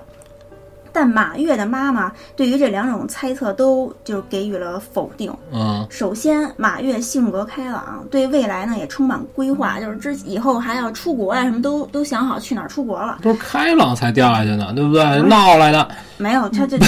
就不会有这种自杀这种倾向的意思。啊啊啊出事儿前呢，下午的时候还和他妈愉快的聊天儿，聊了一下午，啊之后又参加同学聚会，就啊根本没有自杀的可能。啊甚至在掉入地铁这个前二十分钟，还跟他女朋友高兴的打电话呢。啊于是马月的妈妈就想尽一切办法，就调到了这个马月进入地铁售票口的这个录像，啊就发现视频视频显示，这个过安检的时候，马月一脸笑容，就完全没有自杀轻生的任何征兆。啊！行，你先说一会儿，我我啊再给你。对于失足的这个猜测，他也认为是不可能的，因为就是马月生前性格沉稳，不会不按规矩就越过这个安全线，去到这个站台边儿上等车。啊就掉下去失足的可能性不大。你要在安全线后边，除非有人推你，要不然你不可能掉下去。哎，是不是他发生这件事儿的时候，啊当时还没有没有地铁那个安全哦防防护门啊，对对对对啊对。呃，据马月的妈妈就是推测啊，就是猜测，她觉得可能是第三轨漏电，这高压电的这电流击中了在站台上等车的这个马月，才使这个马月掉入这个轨道。嗯这个我不是专业的，我不知道，但是我就据我所知啊，这第三轨是在两边儿，就轨道两边儿，啊等于就是说你在站台、嗯安全线的前头那块儿，不是还有一一排那啊对个对地砖儿吗？啊！那那在那那砖的他是卧下，边儿，他是卧在里头的，嗯对下边儿再往前一点儿。对你要是看见那个，你就掉下去了。对就你看不见那第三轨。对，就我也不知道它会不会就是说漏电会导致这个传到这不个是哦站台上。你说的这个第三轨啊啊，离地面首先还有一定距离呢，哦，你知道吧？它不是说紧贴地面，嗯它即便就是漏电，那你说它得在什么样的情况下能集中在一点，击中这个人，还能导致他致死？这个有点儿，我当然我不懂、啊，我觉但得不不不知道有没有这可我能，咱不完专业。我完全就是凭想象啊，我觉得不行。对你听我说呀啊啊，然后呢，对于这个猜测呢，地铁方面就也予以了否定。啊并且就是相关部门就进行了鉴定，发现这个就是地铁二号线啊，对第三轨是不需要充电的，所以就没有漏电的可能。哦，这个咱们就不懂对了啊。那马月到底是怎么掉下去呢？就只有一个最有力的办法，就是调取地铁站内的监控。啊但调取这个监控发现，事发当晚十点三十九到十点四十九这十分钟的文件被嗯系统给删除了。啊但是这十分钟就是马月调入站台的这关键的十分钟啊。啊经过就是鉴定，是因为这个二十二点，呃五十四分的时候，这个录像就是录像的这服务器这磁盘空间满了，啊磁盘空间释放，所以才造成这文件在形成五分钟以后被系统给选中删删除了。哦但是对于这个鉴定结果有两个疑点：一，为什么在这关键的十分钟磁盘空间就满了？啊这十分钟正好是马月掉下去那十分钟。啊还有就是空间满了，为什么系统会正好选中了这十分钟给删了？啊，这个我觉得啊，当然，对于人家地铁运营这个系统啊，咱们完全都不懂。我是觉得啊，如果它是由系统自己做出判断、自己选择的话啊，选上它这块儿了，这我觉得这人生当中可能是有这种巧合对对的对，就是可啊。能没准随机就选中你这啊个，这对巧合也可啊能存在啊啊啊对，然后另外还有一个疑点，你听啊，就是马月死后，这遗体右下颚，这这这下巴颏儿这块儿啊好像是，就是哎不是腮帮子，腮帮子嗯这块儿咬肌有有一处这个三厘米左右的外伤。这法医呢鉴定说是死者生前坠入轨道后形成的挫裂伤，啊但当时有一个就是法医界的一个女法医叫王雪梅，啊她在看了这鉴定结果后分析说，当时事发之后，马跃倒入这个铁轨后呈左侧状，但是这磕伤呢是在右右侧啊，对，而且根据伤口的深度和血流量以及这个血流的方向来分析，啊马跃下颚造成外伤的同时，还遭了遭受到了七百五十伏的这个高压电击，啊所以马跃死后身体扭曲并成并且呈那个痉挛的状态。啊，他认为下颚的这个伤是外力钝器所致。就是说什么呀？他不能，他没有证据，他不能直接说，但是他的意思是说什么呀？人掉下站台之后的这个朝向以及血流的这个方向也好，怎么着也好，都不能证明是这个伤的造成的原因，反而是什么呀？是因为这个伤，他才掉入的这个站台下头。对他，我觉得他那意思就是这个伤是在站台上头。对，就是如果不受到这个钝器打击的话，它也许就掉不下去。对，而且他他那意思就是说啊，就是这个马跃生前遭受了多次电击，啊这第一次呢是就说。呃就是在下颚受伤的同时，啊还遭受了一个不就是不能导致死亡的那么一个电击，啊就导致他倒到这个铁轨里了， 啊！然后又遭受了这个高压电击，就致使生命死亡，就是消、消灭了。咱们就先不聊电的事儿啊。我觉得这个法医，就是说你说这个王雪梅，对，她至少也应该通过这个痕迹啊，就是通过这个伤口，你应该给出一个范围，这大概其实是一什么东西。有有能造成这个伤口的这个器械，这个凶器能找出来，我觉得这个范围就能缩得很小对。，后来就是这个马跃的妈妈就找这个王雪梅，想让王雪梅帮着她接着查。啊后来王雪梅从这个王雪梅等于是法医什么什么什么什么中什么协会的还是什么大的腿啊啊，啊副什么副副会长。啊！后来因为这件事儿辞职了，啊再之后事儿那就不好说了，啊，等于就是这意思，就是说我这事儿干干岔也了。就不能查，我就这等于这件事儿就不能查了吧？不是，我是说这个法医，哦哦，就是他哦不是他他自己好像还上过电视说这件事儿，啊他就说这个对这个法医鉴定结果很失望，但是我啊不能继续往后往后查，我啊不能干预这件事儿，所以我啊辞职了。啊，对我我明白他这意思，可是我是想说什么呀？你法医的职责呀和查案一点屁关系都没有。他他首先他不应该查，这不是他的职权范围。但是我觉得你既然是这个行业啊，你你干的这个事儿，你属于是特殊行业，你就是要还死者清白，你至少要还原事实真相。你有什么不敢说的呀？对不对？他就是被人打下去的嘛，我他妈就敢说。当然我不负责了， 对，反正那可是那段监控录像没有，你也说不好是是干嘛，是怎么回事？嗯但是你看啊，如果把这些散碎的这些事件都穿过去来，唯一一个让我想不通的就是地铁这你所谓的这个并不需要充电的第三轨，它能不能把人电死？这个比较卡。不是他那个就是说我这没充电，不存在电对流啊漏电的可当能。然，这是一单方面的说法，嗯是吧？这个有待查证，但谁也还原不了当时事发时候是什么情况了。关键就是在电站台上到底发生了什么那十分钟，对关键的十分你钟看嗯不知道嗯啊。，我想是怎么着，是怎么回事啊？你看，我回胡来一个啊啊，他首先他坐的是末班车，对，哎，当时等车的人也许已经非常少了，可能在这个地铁候车的这个站台上已经没有什么人了。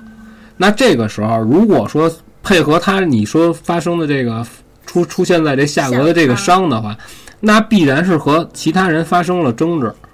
我觉得应该发生了口角。对，哎，那你看，这个就挺显然的了。嗯，如果不是站外边的人，那一定是地铁内部的人啊。比如说对，比如说啊，你看有没有这个可能啊？有人会上前询问你是干什么的，因为马上末班车了嘛，对吧？可能态度不太好，就发生了这个说了几句，或者是站内的这种打扫卫生的，就说啊你怎么着啊这那个的不合适了。倒倒是你说有没有另外的可能，就是说是这个乞讨为生的这些人员过来跟他就说怎么着要乞讨要嗯索要，然后说了一些不好听的话，因为我不给，对，随便拿一什么，因为就算是地铁工作人员，你也不能随身携带钝器啊，对不对？你你是你撑的啊就感觉这件事儿吧，也不一定就说非得是阴谋啊，啊就有可能就是我觉得是巧合外加这个人为所致，啊，是吧？就是人为可能致使他呃发生了什么口角或者怎么着，就掉到这站台底下了，啊然后正好就是。就是那叫什么巧合，那个嗯啊机器满了，啊他就选中了那十分钟，把那十分钟给删了啊啊，然后就查不到了，就变成了哦一个好像是有阴谋或者是怎么着的那么一个。那我就不是，知道因为我觉得这就是说什么呀？嗯这种事儿啊，如果咱们是把这放在影视作品里呢，就一定还会有能做成铁铁案的这种铁证的这个蛛丝马迹。嗯但是现实生活当中，一个最最为关键的视频资料缺失，没有任何人能还原当时发生了什么事儿，这查不了了。我觉得这个就结束了，除非真的是特别有强有力的这目击证人，，对啊，是吧？对，他说的东西和你现场调查所有的东西都能吻合，你才能采信。可是又赶上是末班车，哎哎呦，没多少人，哎，但是你要说这个是蓄意杀人，我觉得这个没有没有这个可能，对，对不对？谁也不能把这个整个这个事件设计的这么好，这应该是一突发事件。反正总之最后就就有疑点，但嗯是，就可是呢，又是什么样的人呢，能让这个地铁方面呢？就假如说啊，嗯这是人为的话啊，怎么你就能让他删除视频，然后又这那个保护你干嘛？你是谁呀？这身份有这有有点有卡有了，点对不对？哎，所以我就感觉啊，说也不一定就是说隐瞒了什么东西，啊就我觉得就是巧合，就是一个对有一点灵异的成分，就是你该着你这么死。而且刚才我想说那咱不，能而且我刚才想说什么在呀啊？，进站的时候面带这笑容，这个正常吗？这有点可怕呀！不是他那个就是说。不是看着就是感觉要去啊，我明白自你说的，他杀要那去意思就是对说他还是挺正常的，就是心情比较对不非常错，啊正常的那么一个个表情，就是啊面部表情吧，啊就非常自然的面部表情。啊。但是我始终啊，也还有另外一种情况，就是说一个要去死的人，他去意已决的人啊，他要是自杀的话啊，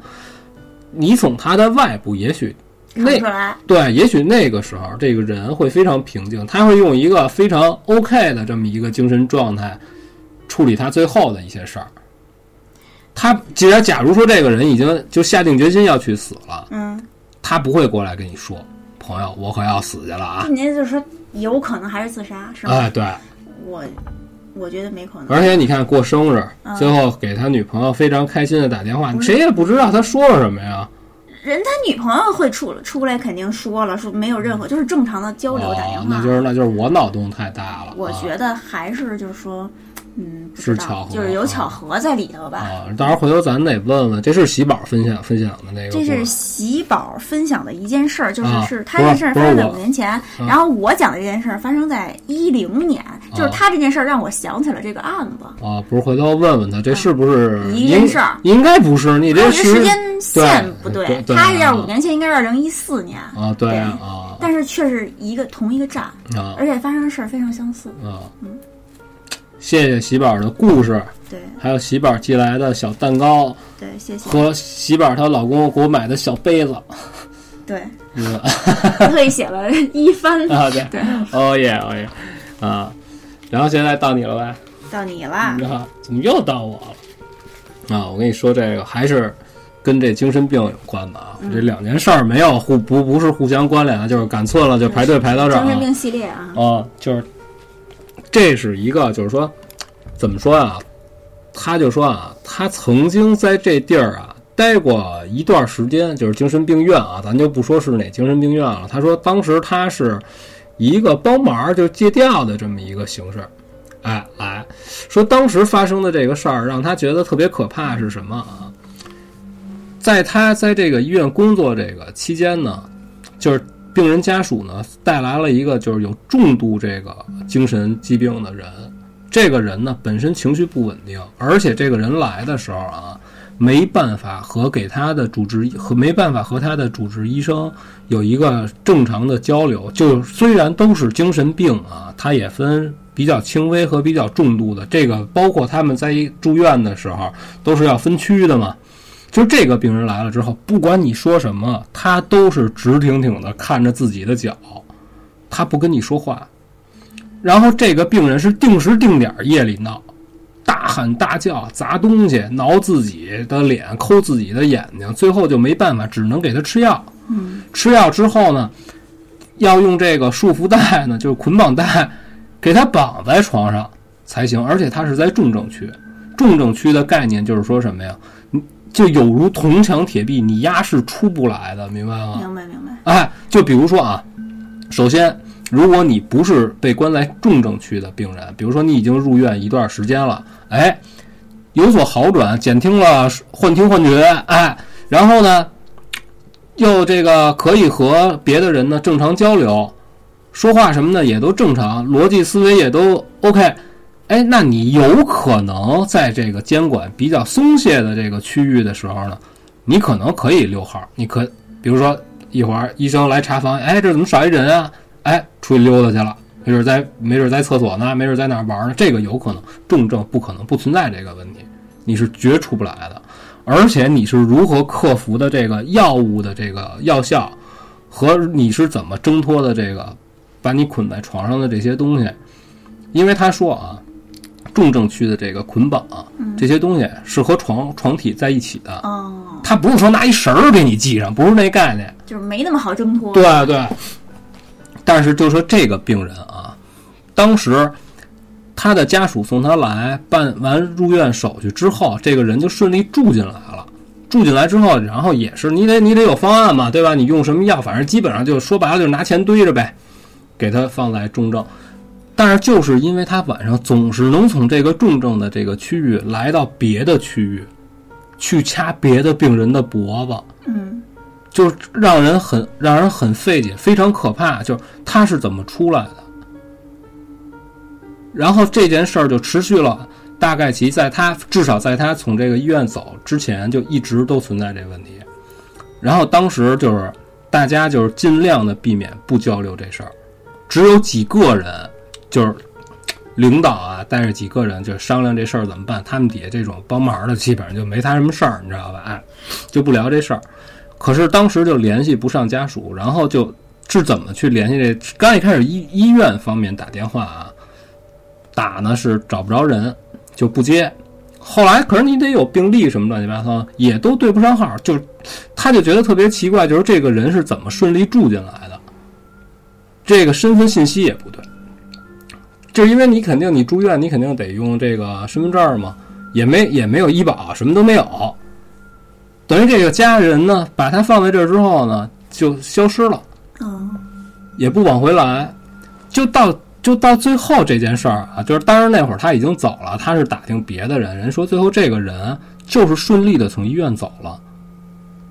哟，而且不是说他已经好了被人接走，因为就是他自己嗯走了，对，可是可是这里边有一特别严重的问题，就是说什么呀？他的这个医药费什么的，是有人给交的。哦，因为你想，你日常用药的话，比如他刚进来，可能他住这个这一段时间用药的这个疗程，你可比如说吧，再打个比方吧，比如说花五十，嗯，人家第一次送他进来的时候，就已经交过一次钱了，这个钱是有富裕的。然后到这个病人消失，还源源不断的有人给他打钱，但是联系不上这个人，不知道这个钱的来源是哪儿。哦，哇塞，这有点诡异了，啊，然后这个人呢，就说这个消失的这个病人，就是他老闹嘛，就是这个医院的医生就想尽了各种方法，但是医院啊，轻易如果你不是特别特别危险的话，他不会给精神病人注射什么精神类的药物，嗯，他只是口服，他只能给你吃药。换句话说，就是说医生啊，他可能针剂他可能是有数量限制的，他不是特别有必要说的你话，不是随心嗯所欲就对啊给这别东人西打，对，比如说杜冷丁是吧？咱们都知道，就是一一个医生，可能你还得是够级别的，你对就两针。对对，就说是有规定的才会用这些药。对对，你比较牛逼的大腿，操你四针，那你不能拿这当自来水儿，你逮谁给谁来一针那还行啊？哎，等于他就就是这个人最终是从医院消失了，他不是被人接出去的，而且没有任何人能说清楚他是通过什么渠道走的，他是从哪条路走的。对，而且医院肯定也有监控吧？对，也没有有，。对，没有找不到，就是没有任何迹象说看见这个人在晚上，就是说查完房，啊这个病人该休息了，哎，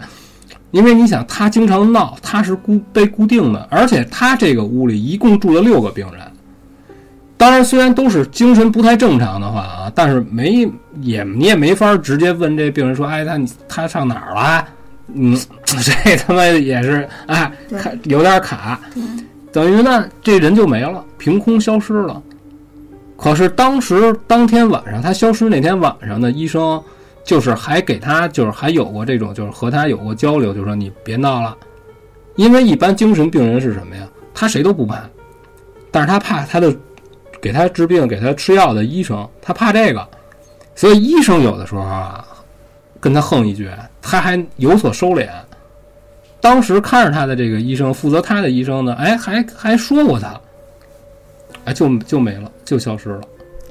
那怎么因为他住在重症的话，就出于对病人的这种安全的考虑啊，包括窗户门啊什么乱七八糟，它都和正常病房不是特别的一样。它不是说你可以自由开启啊什么乱七八糟，不是说您开窗啪一翻窗户就下，那不行，那哪成啊？哎，那等于就说给他缴费的那那一方也不是家里人，对，到现在对也是到后来，他因为他离开这个地儿了呢，他就也就没法再去求证这些东西，到最后是怎么解决这事儿也没法解决，等于就相当于也没有人追究这个病人丢了。那那只能就不追究了按理说是什么呀？嗯是人家家属不干，啊。对，他是病人呀，对不那对？家属有反应吗，没有，完全没有。这而且当时送他来的人就露过一次那面儿之后，就再没出现过。但是那缴钱方不是就说家就缴费就方谁也是说不家好。属按理说呢，就是你应该是你来交来这儿交也行，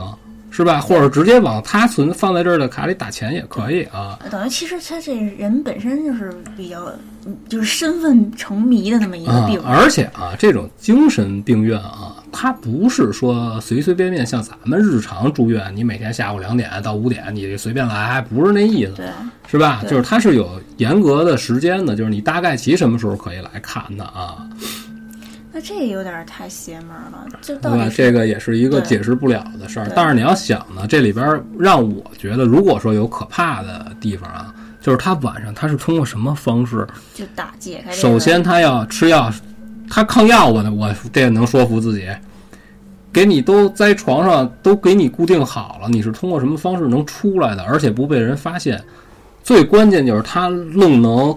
穿越这个重症监护的这个区区域，跑到普通病房去跟别的病人，就是对人家那什么下手。就除非他就是忍他得者他出 身，对他得绕过多少眼线，多少这个夜里对来回来去的这个病人也好啊，或者说是护士也好，还有监控什么的，那也有没有可能这人就不是神经病呢？他就只不过就是一种我觉得啊，嗯我觉得啊，就是我跟分享故事的人瞎聊啊，我说是不是精神病院这个地儿本身有问题，不是这个病人的问题，哦，那那就说那就说送他来的人啊，可能长期他在家里，可能给家里的人啊造成好多这个困不扰方便，啊，人家自己内心本来抵制，就把他放所以下哎，所以我我来就看哎，我就按日子给你打这个不奇怪，哦，对不对？有没有这可能倒是？但是他为什么可以绕过这些什么捆绑啊，然后吃药也不管？哦，等于就是说是这个医院有什么问题，然后选中了这个人，啊然后让这个人就是消失了。对，就每天晚上为什么？你看刚才不也说了吗？他是定时定点的大喊大叫。哦，凭他刚进来时候的这个表现是什么？就是你跟他说他不和你交流，他听不见，他只能盯着自己的鞋看，你跟他说什么都没用。可是当时就是医院收他的时候呢，就是你推他走，他走；你喂他吃，他吃。他自己是不进食的，只有在他闹的时候，他会有比较大的动作。嗯，而且他自己也不知道我现在要上厕所、要喝水，这些都不知道。这个我也不知道他这个这么严重到底是哪种精神病啊？我见过精神病，我曾经啊去过精神病院，哎呀妈呀，没有想象当中的那么可那么可怕。怕嗯虽然我是大白天去的，我认识的这人等于就相当于是小时候我妈忙没工夫看我，我老上人家，人这人这阿姨老看着我那会儿，就上小学的时候对，后来她有病啊，她有病了，我去过，就是挺人满为患的屋子里，大家也都挺有秩序的。那你说那是就是普通精神病房？啊，对对，去，然后你跟他，你看我说我说您怎么样？感觉啊，没事儿，挺好的，就想回家，就想家，也都能正常交流。后来回来了，哦后来回来回来了就好回来之后待没多长时间，就是但是不能停药啊，就是老哦永远都这辈子都得吃。但是他他回来啊，就是我听他们家人跟我说啊，说他要犯病的时候，啊你能看出来。就你，当然那是他们家人了才能看出来啊，就是就是可能要是我的话，我看不出来。反正就是像刚才他这故事里说的这种这么严重的啊，就是永远就是脚盯着地，然后怎么着也不知道的这个，我倒没听说过。他是应该这种应该住单间儿吧？哎，就是一般是有暴力倾向的才会不是单。啊你有暴力倾向，也是这药物辅助啊，还有没跟你说给你捆呃捆上啊，，就正常是有没有这电椅我不知道啊，这个没见过啊，对对对这就是我电视里对电对影对，上这了不敢胡聊。啊对，但是，一般就是给你直接注射药物什么的这种，那就肯定是得特别严重了。对，就是有危险性啊的，，就是说白了，一般就是你闹，给你丫来片安定，你就睡死过，你怎么弄啊？啊，就完了，就没有没不需要别的反正精神病啊。这事儿就说，反正但是这事儿挺诡异的，就说不清楚。我想不知道哎怎么着人就凭空消失了啊。对对，最后就没了。没了之后，医院方面呢，按理说啊，我觉得啊，应该是得报警。你这是丢了一人啊，报警了吗？那他就不知道了嘛。然后，可是我就觉得啊，就是因为他是神经病，哎，就是你丢了白丢啊，我可以。以，我可以报警，嗯我报警，但是医院不承担责任，你明白吧？他是精神病人，当然我只承担就是怎么说呢，就是我监管不力，是吧？也嗯就是也就是这哦个。但是你说是医院给你弄丢的，那不行。对，因为他有精神呃，病，对啊就， 等于这这精神病是双向的，对 就是他犯法也也不归这个法律管。对啊，对啊。对，然后呢，他丢了呢也不归法律管，啊是那吗？嗯没办法呀，我们不知道发生什么事儿，我们医院该做的都做。这作为院方来说啊，他就是这样的，对吧？我能给他掐死，为了让他不闹，对，哎，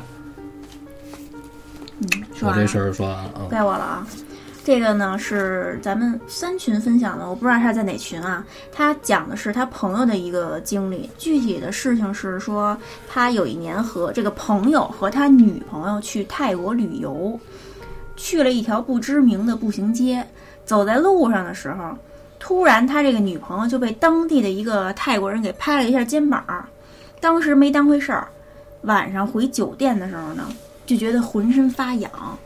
就觉得好像是没洗干净似的，又洗了一遍，还是痒，奇痒无比，半夜就都被痒醒了，就开始挠。开灯一看，他这女朋友身上啊，长了就像是这个荨麻疹一样的东西，就起疹子了。小红点儿点儿是那对是那就一东西片吧片红的呀哦哦去医院看也没什么，就就开了点药，说就是抹在这个痒的地哦儿，哦抹了几天没见好转，就在泰国当地看的，就说说是不是这块儿咱语言不通，看不好，咱回国看吧。有点水土不服啊，对是不是那又个？又回国看，回国看也说是荨麻疹，啊哦也没什么大事儿，就还是开药抹药。啊但是自此以后，他这个女朋友就开始变得不正常了。嗯就班儿也不上了，整天就是洗澡，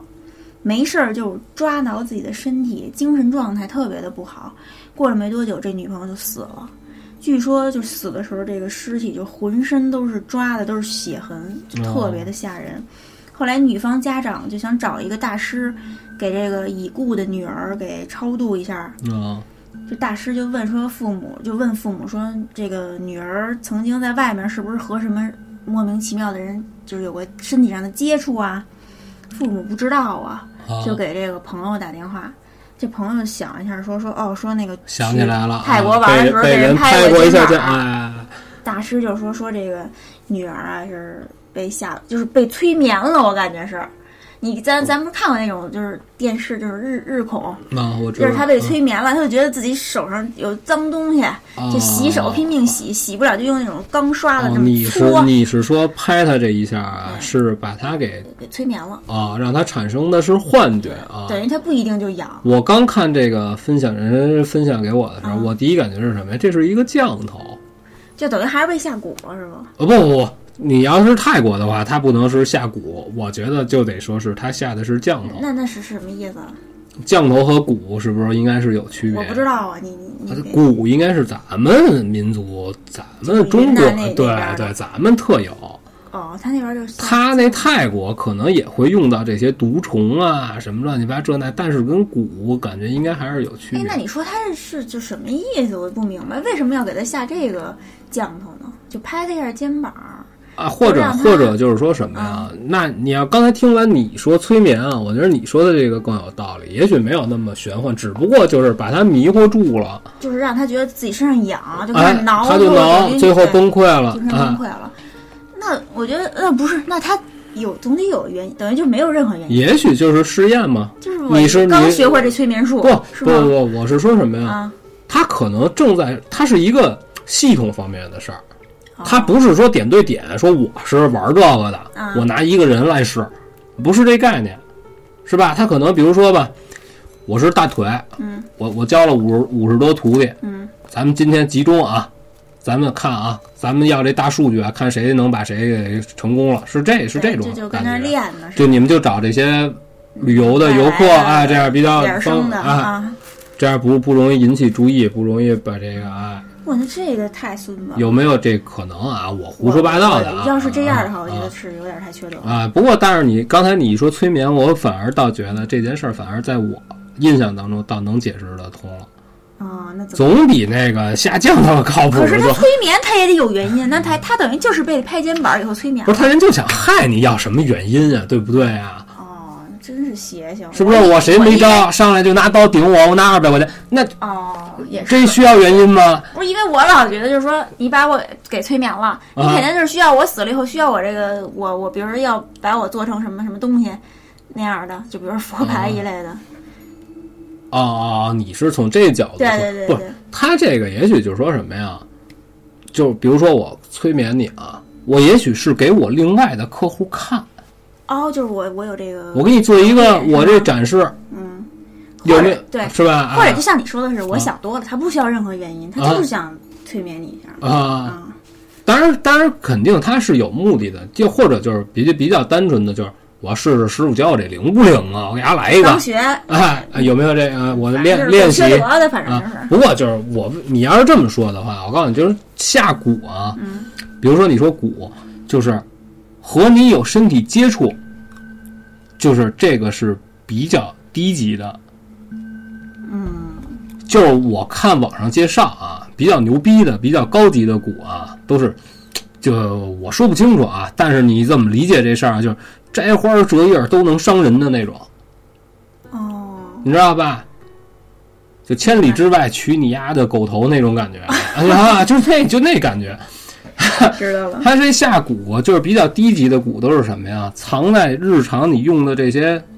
手使的东西，比如碗，藏在碗底下，不是这有一旗儿吗？啊，这蛊在底下藏着，哦，它是活的，你知道吗？哎，你吃饭的时候顺着遮你你手一下，不是吧就顺着饭你就就就就哈密了，哎，哦哦，我以为是这中文这样才能成功，你知道吧？而且当地就比如说，人家发现不对了，人家在村里骂街，告诉我已经知道是谁动的手了，嗯你不把这收回去的话，我怎么怎么着？他自己默默的就会把骨收回去的。哦，这个里是有忌讳的，不能被人看出来。我这挺牛。对，让人看出，让人发现了你，人家再找比你还厉害的这种。我也是跟那种电啊视里就截骨，你得吃一什么药，不用吃了，人家他还默默的收回，是吧就吃你买这小粉丸 儿，就什么都都都出来了就 啊！治治便秘这个。啊，哦耶啊对！你这就说完了说完是吧？了啊该你了然后我觉得咱们这节目超时了，我再说最后一我个还有两个短的呢。啊，我再说最后一个吧。这是说是一个童年阴影时候的事儿。他说当年他小时候啊，他也是他，当然他没没怎么住过平房，他就啊印象当中就是他小，他是这儿一女孩儿啊，他是小的时候，经常赶上就是怎么着啊，春节或者就是重大节假日，就是家里有这个表哥表弟什么乱七八糟表表妹什么的全来了，然后大人在那儿玩麻将，他们在这儿胡闹，哎，玩到自己累的都不行了，晚上睡觉。他老看见他们家有一哎自己做的，就是他爸自己做的一个酒柜，然后就在那，就是你见过以前那老的那种酒柜吗？侧开门儿边上有一个柜门儿，哦哦，见过，然后这儿呢是一玻璃的推拉门儿，里边放的都是酒，底下有一抽屉，就那么一东西啊，就大就大概齐就这我这听着有点像以前我们家那个，啊，就就那会儿酒柜就他妈那么一个款哦式，没有什么太样儿过的。他们家里屋啊，就放着那酒柜，这酒柜上面摆的都是就那大座钟，就那哦啊，然后有点乱七八糟的，就啊，因为他奶奶睡这个里屋，然后他就老看见晚上等等晚上有的时候玩累了，他不就睡了吗？春节晚上大家都睡了，你想一到春节就累嘛，他老看见一个他不认识的阿姨夜里蹲在酒柜边上，在那儿喝酒。那会儿他们家酒柜里确实是有酒，哦，他老看见一女女的在那儿蹲着，蹲蹲蹲，在那儿灌酒。他说他那会儿小孩儿，你知道吧？他因为他不认识这人，而且呢是大家都睡了，晚上是关着灯的。可是我记得啊，我们家春节春节的时候不许关灯，人有人家人关啊，你不关灯人睡不着，这没没办法。但是我们家不所有灯必须全他妈开着啊。他看见他叫过这女的，这女的啊就是像，就是他他感觉这个蹲那儿喝酒的这个女的，就可怕在哪儿？她不是像别人似的，比如她作为一小女孩，她一叫谁阿姨，哎，怎么怎么着，都是非常热情。一看哎小姑娘怎么着，挺可爱，干嘛怎么着？第一，她不认识，她不知道当时她是怎么想的。她叫这女的之后，这女的回过来的特慢，而且过来的时候，她就感觉这女的除了。眼睛特亮，嘴特这牙特白之外，她就觉得这女的对她笑的是那种特别不怀好意的笑。她一看，当时就惊了。就阴阴森森那种，对是吗，然后赶紧就跑回去睡觉了。哎，他大概其啊，他说这种情况啊，他接连就碰见过两三年，就是他就是因为年代久远啊，他就觉得见过好几次，就这就是这意思。可是等到他就是分享故事之前的那么前几年啊，他奶奶等于就没了，没了之后呢，这东西留下，就是因为什么呀？当时的这个酒柜和好多别的家具啊，都是他爸做的，哦就想保留这个东西。可是呢，没搬到他的新家。你想，年轻人谁要这玩意儿啊？对，是吧？就是跟别的也不搭呀，对哎吧？，就放到他们家亲戚家，比如他姑、他姨什么的。哎，还有一回，他就在这亲戚家住，大半夜的他就睡觉。他睡觉这地儿啊，就是他如果呢，就是坐起来稍微一侧头，就能看见整个通着的这条走廊，哇，那够吓人你的，知道吧？就他们家这是这是一溜。嗯，啊能能了解这格局嗯啊啊这酒柜在这个中间这屋子里搁，中间这屋不住人，等于相当于是一嗯个一客厅是那么啊，一个对，，分割两间哦明屋白的这么一个中间这么一个，哎，他就听见那儿有玻璃拉门的声儿，就拉着酒柜的门儿呗，他不，他早就忘了，你知道吧？他就想着是什么呀？他一大半夜的，可能是找什么东西呢，但是没开灯，他就叫他姨，告诉您这找什么呢？告诉您开灯找，就没声儿了。就没事儿。然后他等他坐着坐了会儿，等稍微缓缓缓，他因为他是睡着睡着觉醒了嘛，他告诉爷，就叫他爷，叫了几声儿，他姨才回来，怎么了？就那意思，告诉您刚才那儿找什么呢？他姨告诉我睡觉呢。这一下慌了，这不是他姨对，就就不是就想起当年蹲那儿哦，想起喝酒这事儿啊那来了女的来了，然后他当时怎么想起来的啊？他上完厕所，他开他把灯开开了，他看见那酒柜了。当时那玻璃门是打打开的，而且而且那个时候啊，他保留这家具，但是已经不怎么用，里边搁的都是没用的破逼铁盒子什么乱七八糟，那里边已经不放酒了。哎，就然后第二天白天，他跟他姨就说了一下这事儿。后来就是等到他姨来去他们家的时候，当着他妈就跟他聊这事儿，就说不止不光是你，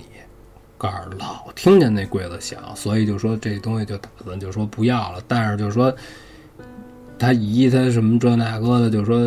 不要。你扔了，感觉就不太合适，因为毕竟这是他奶奶留下就来是的。老物件儿说，你卖，你还不如跟他打架呢。到时候你给人嗯弄大老远弄来，人一问，您看我这值多少钱？人家想半天五块，操！你说你是怎么那着？我觉得就不要卖了，就就处可是理可是就不好处理。但是他姨那意思就是说什么呀？晚上也听见过，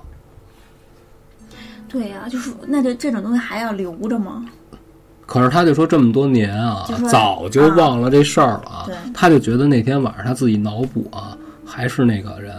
蹲在那儿找酒的。嗯，等于就是这柜子自己带的东西，你觉得有可能吗？这个如果他奶奶还在的话啊，嗯能向老人打听打听。那当时等于或者就小是人，问或者就是一他应该怎么着？我跟他说，我说你翻翻你们家老照片儿，啊，就是是不是你们家里看看看看能不能能看合得上那这个阿姨，啊对对对，找找，万一也许是你们家什么亲戚、什么朋友什么的。他说他不敢，他说他不敢看，他说而且他也不知道在哪儿呢。对，或者我感觉就是这柜子自自己本身就有的，这么一就是东西当年这柜子做成的时候就有嗯对问，题因啊为，这木头，你就你不是就之前啊说过，是就是会是附上一些嗯是乱七八糟的东西，啊啊对，就这里头。你看齐哥出来，咱们群齐哥，他为什么老遇哪鬼个啊？七哥呀？就那个遇见牛仔裤那小个姐姐啊啊，他们家就是玩书的，他也遇见了，就是就是牛仔裤。 啊牛仔裤不是说反光。不是说破梗了吗？啊啊，他这个就酒说完了酒柜这事儿就说 行，那我也那我也再讲一个吧。啊，行嗯嗯，这件事儿也是咱们群友分享的啊。他讲的是他大姨身上发生的事儿，就说他大姨平时喜欢打麻将，经常呢就聚在他们邻居的一个老太太家一块儿打麻将，顺便就跟这老太太聊天儿。啊，有一天吃了午饭，大家又聚在这老太太家玩牌，就玩到这个五点多钟的时候，老太太说要去接这个孙子回放学，啊就进屋换了一身儿晚有点晚了，好家伙，五点有可能有有什么这这这这这什么来着辅导班儿什么，我也不知道啊嗯，就换了一个红棉袄就出门了。啊就过了十多分钟吧，就回来了。然后大姨呢，就发现这老太太身上穿的啊，不是出门那件红棉袄，啊，是另外一件儿。大姨就纳闷儿啊，就就就心想，怎么还在外头换能换衣服？就嗯问这老太太说：“您怎么这么快就回来了？”说：“我记着您出门的时候穿的不是这件衣服。”啊老太太没理他，头儿也不回，就带着这孙子就进进里屋了。啊，大姨就觉得特奇怪啊，这老太太有点一反常态。这人对吧？这人是这老太太，就长得是这人啊哦哦衣服不对啊哦哦，OK OK 又过了十分钟，啊呃门又响了，一抬头发现老太太穿着红棉袄从外头进来了，啊大姨就惊了，就问说说您不是刚才回来过吗？啊怎么刚才什么时候出去了？啊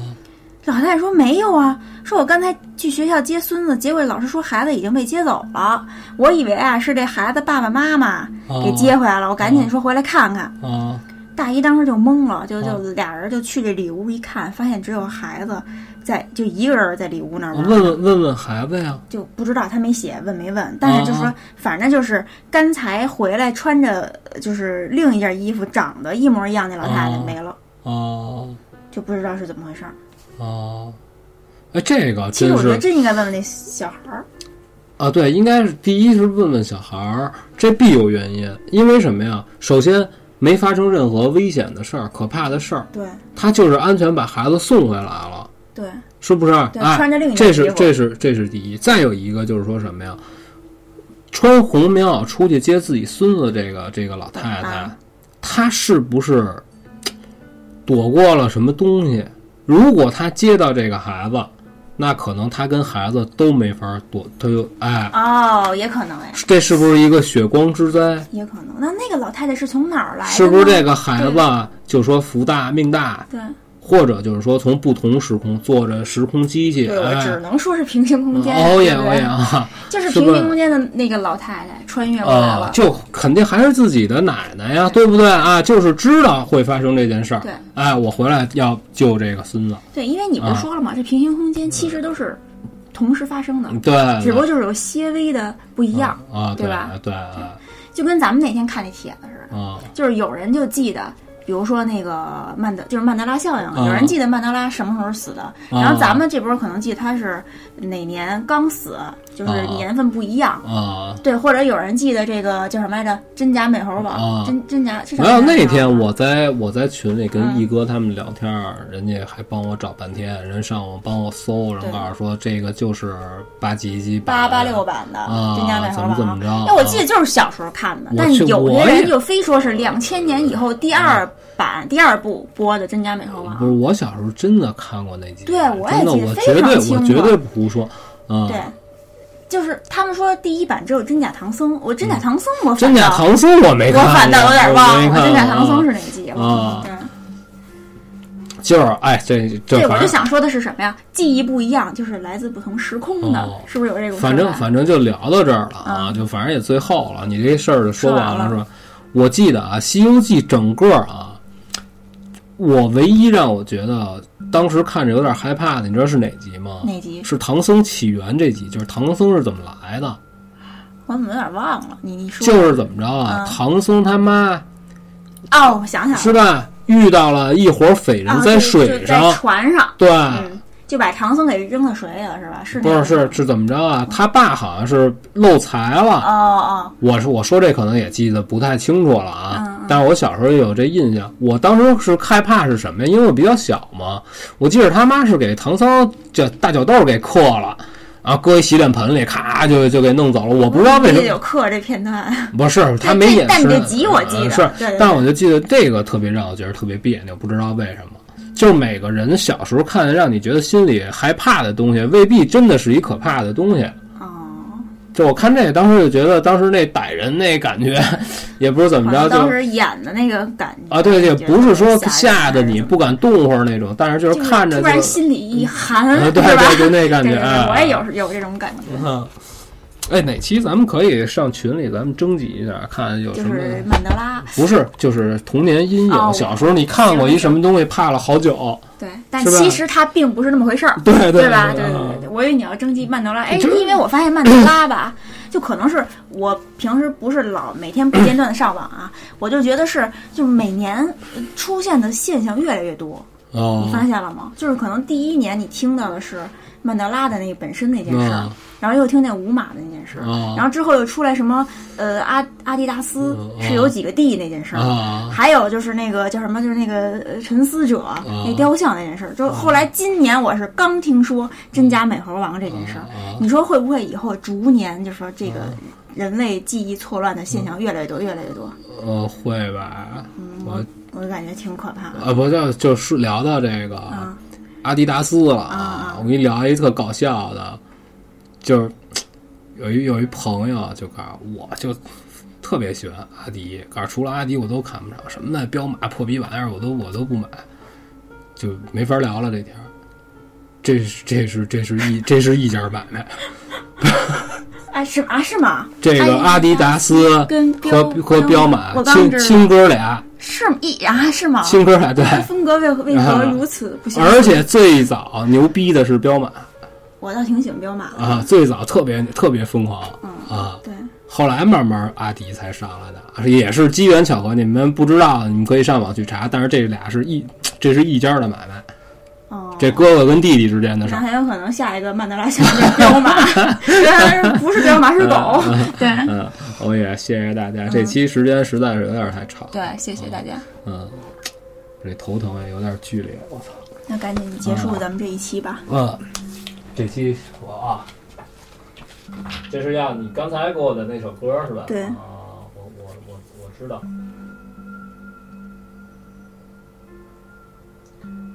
哎呦喂！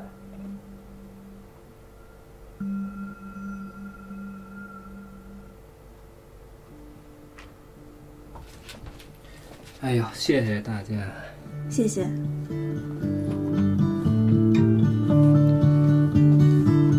这是谁唱的呀？不记得。 I listen to the 什么什么什 wind, 么 to the 什么猫 wind of my soul. 这就是你看的什么电视剧的插曲？配乐 Where I'll end up, where 电 I 影 think. 吧，哦我忘了，记不住了，就一直在歌单里。 I've sat upon the setting sun, but never, never. 我头疼。 I never, I never wanted more than once. I never, never, 一会儿是是哪儿？什么哪儿？不是白金赛吗？波多黎波多黎各，啊啊！ never. 波多黎各属于北美还是还是南美？就在加勒比海那边儿，啊哦，它是隶属于美国是吧？算是什么美国什么自由邦还是什么？自由邦就是特别行政区，是那概念吗？这我也这个概念我可不知道，哦反正就是隶属于美国呀、因为我记得奥运会的时候，有波多黎各人还举国旗还出场呢，是吧？啊他可能在美国范围之内给他圈这样的，跟古巴差不多那概念啊。哦，有大腿吗？当然八强是吧？哦那个板桑跟梅园都在败者组八强，哦，哟，梅老板进八强啦！我操，歌儿 都完了，还单逼，谢谢大家谢谢，哦耶哦耶。